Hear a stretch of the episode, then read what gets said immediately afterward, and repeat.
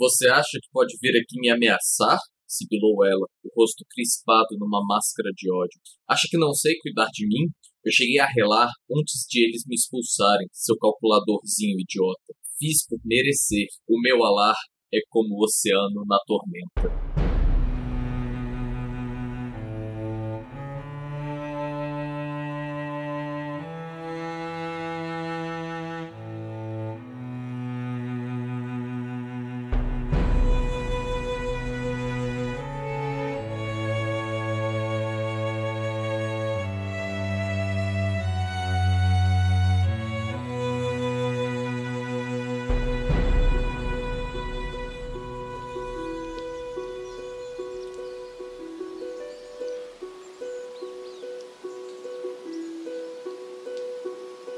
Oi, pessoal, vocês estão ouvindo o 52 episódio dos Quatro Cantos, o podcast de releitura da Crônica do Matador do Rei do Patrick Rothfuss. No episódio de hoje, que se chama Oceano na Tormenta, a gente vai comentar os capítulos de 26 a 29 do Temor do Sábio. Eu sou o Arthur Maia e estão aqui comigo o Eric Alves. E aí, pessoal, como é que vocês estão? A Julia Neves. E aí, povo, tudo bem? E o Bruno Amorim. Bom dia, boa tarde, boa noite, meus poicos favoritos. Como vocês estão? Rayane não pôde estar conosco hoje, mas no próximo episódio, com certeza. Quer dizer, com certeza não, né? Mas provavelmente no próximo episódio ela tá de volta. E aqui um tempinho que eu não gravava episódio, É verdade. eu acho. Não, mas a gente também deu uma atrasada. A gente, aproveitando pra explicar, né? Semana passada a gente, tent... a gente tentou gravar esse episódio e aí parecia aqueles filmes de terror slasher, assim, que a gente ia perdendo um a cada. a Foi cada- bem isso mesmo. Nesse esquema. Aí quando a gente ficou em pouca gente demais, a gente disse: não, vai ser semana que vem, não, não vai ter jeito. Quando for só o Arthur. O Arthur foi sobrevivente. Bom. ah, mas eu queria lembrar também que vocês podem nos apoiar no Catarse, a nossa campanha de financiamento coletivo, e aí receber lá, né, o- alguns brindes, como marca-página, bloquinho, participar do nosso sorteio mensal, nosso grupo no Telegram e de vez em quando até participar aqui do podcast conosco. Então vamos deixar nosso agradecimento aí para todos os nossos apoiadores e apoiadoras. Muito obrigado, Romeu Sinali, Marcelo Fabiano, Bruno Kelton, Rosane Alves, Ramon Fernandes, Bruno Vieira, Ana Raquel, Vitor Gabriel, Renan Rebeck, Felipe Vidal, Alessandra Alves, Ellison Bruno, Leon Marques, Rebeca Aires, Mariana Ferreira, Daphne Mendes, César Catizani e Vitor Hugo. Muito obrigado, pessoal. Um prazer contar com você sempre. Em breve teremos mais algum de vocês aqui conosco. Bom, vamos para os capítulos hoje, que embora eles sejam muitos, na verdade, né? São quatro capítulos, fazia tempo que a gente não fazia isso. Todos eles juntos não são tão grandes quanto o capítulo que a gente discutiu no nosso último episódio, né? O capítulo 25. Nesse episódio de hoje, a gente tem vários, várias pequenas cenas. A primeira delas é a do capítulo 26, que se chama Confiança, que a gente vai basicamente ver o Kvof indo confrontar a Devi. Ele chegou à conclusão de que, ok, a única opção é que seja ela. Com certeza não é o Ambrose, ele deduziu isso lá com os amigos dele. E a única outra pessoa que ele sabe, né, ele sabe que a Devi tem o sangue dele. Então, existe a possibilidade, ele, ele tá bem incomodado. Ou seja, esse capítulo se chama Confiança, mas poderia muito bem se chamar Burrice. Afinal de contas, a linha é muito tênue. Realmente. Até porque ele não acha a princípio que a Devi faria isso. Com razão. É, com razão. E, e- e não só pelo fato dela ser legal com ele, né? Tipo, ela tratar ele bem, mas também porque é a base do negócio dela, né? É que ela. Seria ruim pros negócios dela. Exato. Se ela ficar conhecida como a agiota que vende o sangue das pessoas por aí, né, ela também perde a credibilidade. Uma agiota que quebra as pernas das pessoas só porque deu vontade. Toda vez que falo agiota no meio da frase pra descrever ela, eu só consigo imaginar ela com a camisa florida e uma corrente de ouro. Uai, quem disse que ela não tá vestida assim? pois é.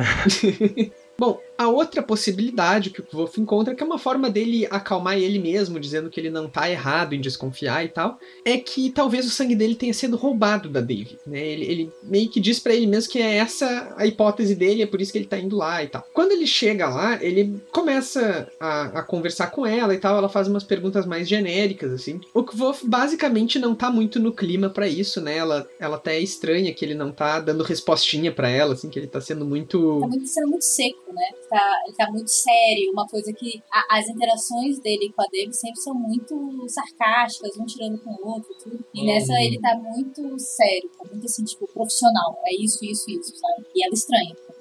Que é justamente quando ele pergunta, né? Ele pergunta se ele pode ver o sangue dele, só para garantir que ainda tá ali, e ela recusa, né? Ela recusa primeiro porque tem uma espécie de medição de forças com isso, né? A Dave, enquanto, é, enquanto a Jota, agora eu não consigo não pensar no que o Eric falou, mas a Dave, enquanto a Jota, ela precisa se impor de uma forma que as pessoas não façam o que quiserem com, né, com ela. Então, tipo, não é assim, vou chegar lá e me mostra teu sangue aí. A outra dificuldade Se é ele tivesse prática. pelo menos conversado antes, né? Tipo, e aí, como é que estão as coisas? Ele até finge um pouco isso, mas ele finge muito mal. Muito mal, pra, pra quem é um ator, né? Exatamente. É, talvez se ele tivesse sido totalmente sincero, ela teria mostrado o Sandy pra ele, tipo, ó, eu tô desconfiado disso e tal. Eu acho Pode isso. Eu acho que nesse momento ele tinha que ter sido perto, sabe? Sim. Até porque eles têm uma relação já de um bom tempo, né? Então, assim, nada custava ele falar, Débora, é isso, isso, isso, isso. Colocar as cartas na, na mesa mesmo e falar, olha, tá acontecendo isso, porque eu só quero ver, eu só quero saber se tá tudo bem com o meu sangue tudo. Eu acho que ela teria recebido bem melhor do que burrice que ele fez aí. Sim, e como o Arthur falou aí, tipo, ela tem que manter essa dominância, principalmente até pelo porte físico dela, porque, tipo, ela é uma mulher no meio, tem uma maioria de homens ali que tem aquele estereótipo de gente, de um cara gigantão que vai te dar uma coça, mas, tipo, ela não aparenta isso, então... Pra ela não ter que ficar sempre usando a força e o alar ali toda hora, ela tem que ter essa dominância só no diálogo. É um pouco a questão de que ela não, não vai aceitar ser desafiada, né? E ser, ser ordenada, assim. Ela realmente precisa se impor, né? Uhum. É, ela tem que se impor nesse momento. Por- Por ser mulher, por ser pequena, por, né? Por ter uma, uma imagem física dela que é de fadinha, né? Então ela nunca. Ela tem que, que saber se impor nesse momento. E ela soube maestria. Né? capiroto. Bom, eventualmente ele realmente, né, para de, de tentar fazer esse, essa- esse fingimento muito ruim dele, né? Ele diz que quer ver o sangue e tal, ela se recusa. E aí ele liga os pontos dentro da cabeça dele, concluindo que o que ela quer é acesso ao arquivo. E é por isso que ela deve ter vendido o sangue dele. Ele tira essa conclusão e ele decide atacar ela, né? Ele faz uma boneca dela. Ele já foi todo preparado, né? O negócio é esse. E isso pra ela pegou muito mal. Tipo, cara, você até já preparou uma boneca É antes, pura má fé. antes, sabe? Então, assim, foi tal, já pensando em, ó, se isso aqui acontecer, eu vou ter que atacar ela. É, ele já chegou de má fé, né? A verdade é, É. essa. Ele chegou no nível do pica-pau biruta já. E, e antes, de, quando ele tava indo pra lá também, ele passou num, num lugar lá pra ficar perto da lareira, né? Pra aquecer o corpo dele, justamente pra ele ter de onde tirar calor. Então, assim, o Wolf tava realmente indo. Pra briga. Ele só não esperava que a Devi seria a Devi. Pois é, acho que ele não foi bem avisado, né? Pelo visto. Aparentemente o apelido Devi Demônio não deu a entender muito bem o que ela poderia fazer. Quando ela usa o alar dela, né, pra rebater ele, e ele é só, tipo, imensamente mais forte, ela começa um monólogo, assim, né? Não é um monólogo porque ela tá falando pra ele, mas ele não consegue responder. Então, meio que é um monólogo. E aí ela começa a falar, tipo, tu acha que tu ia conseguir vencer alguém que já venceu o Elk Sadal? Não É. só venceu, mas deu um Ela pau! deu um pa... Cara, essas falas dele, sério. Ai, eu amo essa fala.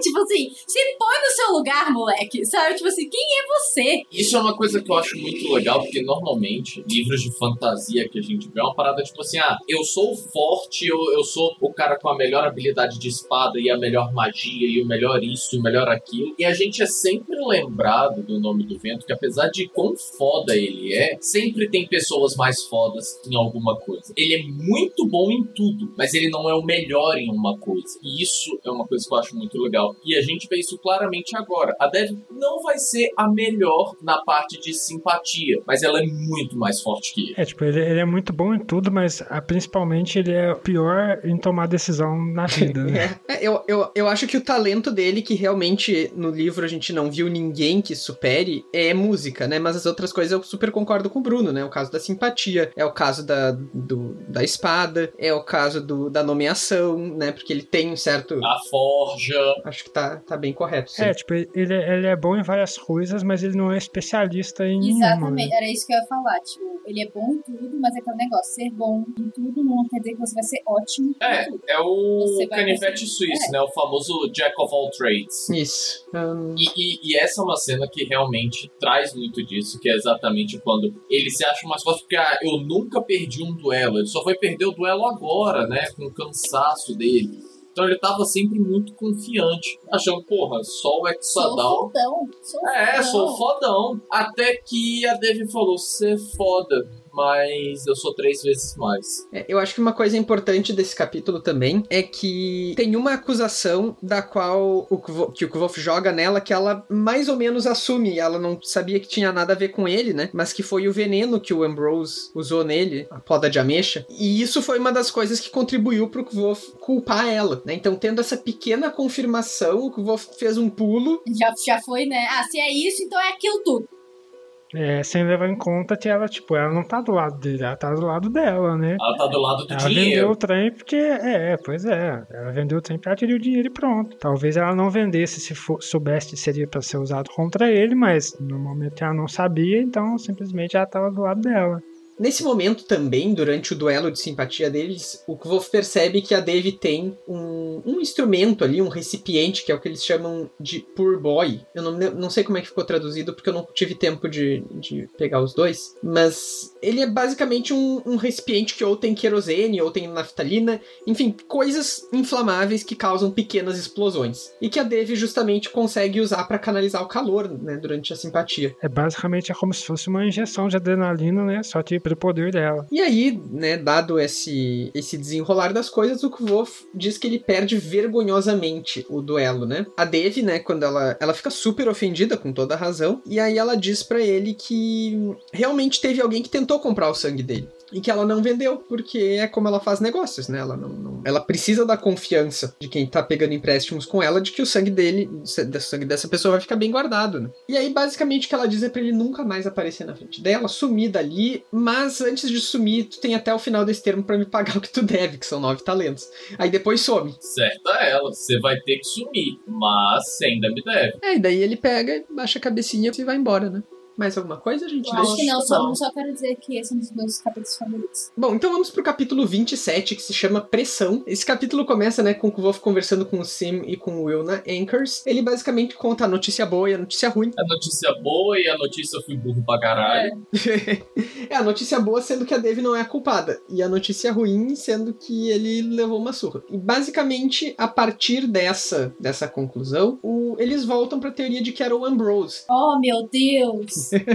Quem poderia imaginar uma coisa dessas? Mas vejam, eles tinham um argumento antes de que não seria o Ambrose, que é que o Ambrose não se implica diretamente nas coisas, né? Era um argumento fraco, como a gente mostrou aqui, acho que uns dois episódios atrás. E dessa vez, o Wolf refina um pouco essa teoria, porque ele diz: é o Ambrose, mas o Ambrose não sabe que sou eu, né? Tipo, ele tá fazendo isso pra tentar descobrir, sabendo que a pessoa não vai denunciar ele, porque a pessoa estava nos aposentos dele. Ele tá tentando descobrir mesmo quem é que é, e daí por isso ele fica machucando na esperança de que a pessoa, sei lá, se re- acabe se É, revelando. e, e uma coisa, uma coisa interessante que ele falou é ele tá achando que a pessoa fugiu, então por isso que ele tá intensificando os ataques. Pra ver se alcança ela. É, né? pra ver se alcança ela. Então, ele nem imagina que é o que volta, porque ele tá realmente colocando tanta força, né, nos ataques agora, que ele acha que o cara já tá quilômetros de distância. É porque a gente tem o conhecimento de que a simpatia ela tem uma distância, né? Então, É tipo um sinal Wi-Fi, né? É. É, tipo, quanto mais longe, mais forte tem que ser esse, esse ataque. Aí eles chegam à conclusão de que quando ele for atacado novamente, se o Ambrose estiver no quarto, então é ele mesmo. Já é uma prova suficiente. Poderiam ter feito isso antes dele fazer a burrada com o Fader? Poderiam. Com Pois é, certeza, né? né? É, não, não foi o momento mais glorioso. longe disso. Bom,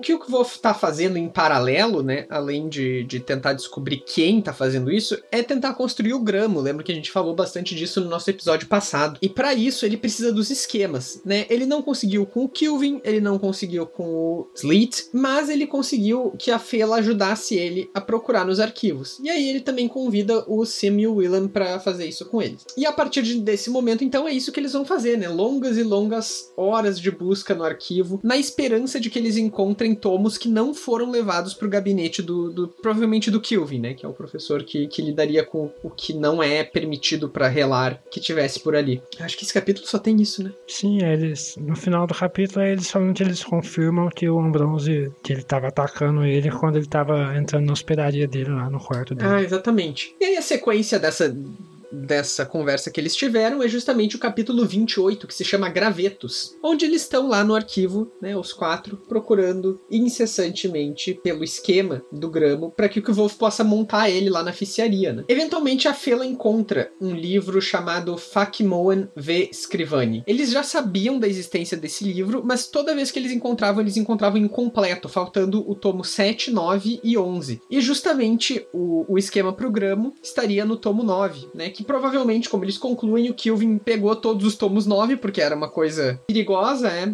Mas eventualmente a Fela encontrou o tal tomo 9. Fela sendo Fela. Com um porém. o livro tá em 20 antigo. E isso pode causar alguns problemas para eles, né? Exceto que, surpreendentemente, tem um, uma pessoa entre os quatro que sabe um pouco de 20 antigo. E essa pessoa é o Sim, porque nos primeiros termos dele na universidade, ele estudou com o reitor, Arthur Herman, justamente poesia víntica. Então ele tem alguma algum conhecimento sobre isso. Tem até um diálogo interessante que o Kvolf pergunta sobre a métrica, e daí o Sim diz, tipo, ah, eu não sei. Mas o, o Sim acaba declamando, e aí eu posso estar enganado, mas eu tentei buscar sobre isso, e aparentemente o poema que ele recita, ele é em decassílabo, que são versos com dez sílabas fortes, né? Que é a mesma métrica usada em vários épicos do nosso mundo, como por exemplo os Lusíadas do Camões. É possível que se tenha pensado nesse, nessa métrica em específica para que a gente pense nesses poemas 20 como poemas épicos, né? E não como outras tendências de poesia e tal. Mas, novamente, eu posso estar enganado, eu, eu não entendo muito de poesia, não. Bom, uma possibilidade que eles aventam, né, para que eles. Porque, ok, o Sim sabe ler Víntico Antigo um pouco, mas, mas eles têm que decifrar um esquema, né? E muito provavelmente o vocabulário que tá nos poemas que ele aprendeu não são vocabulários de, específicos de siglística. A não ser que fosse aqueles cara meio parnasianismo lá, descreve uma pedra, não vou descrever um gramo. Mas via de regra, né, não, não espera-se que seja isso. Então ele e o Kvolf ainda assim vão ter que, né, tentar juntos traduzir e tal, decifrar. Eles aventam a possibilidade de pedir ajuda pro marionetista. Quem fala isso é o Willem. E isso é largado completamente sem contexto. Ah, quem sabe a gente pede ajuda pra, pro marionetista? E daí a Fela diz, hum, não sei. Aliás, acho que é, é o Willem que diz, né? Hum, não sei, ele anda meio esquisito. E ele saberia que a gente tá mexendo em coisa que não pode e tal. Aí o Kvolf pergunta quem é esse marionetista. Quem diabos é o marionetista? Alguém pode me incluir nessa conversa? É tipo isso. É, e ninguém inclui, né? Isso talvez deveria entrar na parte de spoilers, mas não vai porque é um spoiler muito pequeno. Eventualmente a gente vai conhecer o marionetista, né? Bom, durante o, os próximos dois dias, né, o Kvof e o Sim conseguem traduzir. O Kvof até diz que eles usaram o primeiro dia só para efetivamente traduzir e o segundo dia para revisar duas vezes, né? Porque é uma, uma ferramenta extremamente delicada que o Kvolf não pode errar, né? O que ele tá fazendo, porque ele tá lidando assim com coisas que com siglística muito avançada, que um risquinho errado, uma letrinha, uma coisa assim, pode acabar causando um efeito completamente diferente. E aí ele diz também que, além disso, né, ele passa um tempo lá na hospedaria do Ambrose para poder ficar conhecido no lugar, parece que ele frequenta lá, né? E por que será? Hum. E tem também uma, um outro comentário interessante aqui que ele diz que ele tá fazendo o gramo dele lá no escritóriozinho, na oficininha que o Kilvin cedeu para ele na ficiaria, para ele trabalhar no projeto de relar dele, que a gente ainda não sabe qual é, mas que ele chega a comentar, né, que tá de fato trabalhando também nesse projeto, entre isso e o gramo, porque ele só pode trabalhar no gramo quando ele tem certeza que o Ambrose tá ocupado. Não dá para ele fazer o multitasking, né? Tem que fazer um treino ou fazer outra coisa. Exatamente. Bom, e o último capítulo que a gente tem para hoje é um capítulo que se chama Furtado. o resumo que eu fiz dele pro roteiro é: o Alaúde sumiu. Basicamente, esse capítulo é um capítulo de uma página no qual o Kvof ele tá lá na Anchor, ele tava falando com uma das atendentes e tal, né? Daí ele pega e sobe pro quarto. E aí ele não acha o alaúde. Aí ele procura, procura, procura. Aí ele desce, daí ele pergunta pra ela. Daí ela diz, sei lá. Daí ele sobe, procura de novo. E é isso. Chora um pouquinho, né? Fica desesperado. É, o capítulo termina justamente com ele dizendo que ele tá entrando em desespero, né? Claro, a gente sabe que a conexão dele com a música não só é uma coisa que ele gosta de fazer, que ele é bom em fazer, mas, mas é também. Sustento dele, né? Também, mas também é a relação emocional dele com a família. Se fosse só um instrumento, já seria ruim, porque ele não consegue comprar outro, né? Mas ainda tem essa parte emocional. É, a música é muito do que dá a identidade dele para ele, para ele se sentir seguro de si e tal com isso. E outra coisa, eu acho que deve ter passado na cabeça dele um pouco de tarde, sabe? Também é. Nesses momentos. Onde Sim. ele perdeu o primeiro alaúde. É, Primeiro ela do Caindo, pai a tal. gente Caindo não, falou, né? né? Sendo jogado em É. cima dele. Bom, e nos próximos capítulos a gente com certeza vai acabar sabendo o que aconteceu com o alaúde, mas por enquanto o Kvolf está em absoluto desespero. Vocês têm alguma coisa de spoilers nesses capítulos? Não. Não, É, assim, nada que a gente acho não vai não. conversar nos próximos. É melhor a gente deixar para os próximos capítulos. Bom, gente, era isso. A gente vai encerrando por aqui o nosso episódio dos Quatro Cantos. A gente queria agradecer a todos vocês aí, né, que escutaram até aqui. Quem quiser se comunicar com a gente, mandar sugestões, reclamações, perguntas, elogios, tudo isso, a gente adora receber de vocês. E para entrar em contato, daí vocês podem fazer isso pelas nossas redes sociais. Que. Ih, a Rayane não tá aqui hoje. Coloca o trecho da Rayane, vai. Então, vocês podem mandar um e-mail pra gente lá no podcast, osquatrocantos.gmail.com. Podem falar a gente pelo Facebook, né? A gente tem a página lá e tem o grupo também. A página é Os Quatro Cantos e o grupo tá lá linkado na página, tem o mesmo nome, é só vocês pedirem pra entrar. Podem mandar mensagem lá no Twitter, que é arroba os numeral e cantos, ou no Instagram, que é podcast os numeral também cantos. Então, no e-mail, no Facebook, tudo por extenso, no Twitter e no Instagram, quatro em numeral, porque não dá pra botar por extenso. E lembrando que vocês podem também ser nossos apoiadores no Catarse, em catarse.me barra quatro cantos. A gente volta em breve com o nosso episódio 53, no qual a gente vai discutir os capítulos 30 e 31 do Temor do Sábio. Até mais! Tchau, tchau. até mais, pessoal. Tchau, tchau, galera!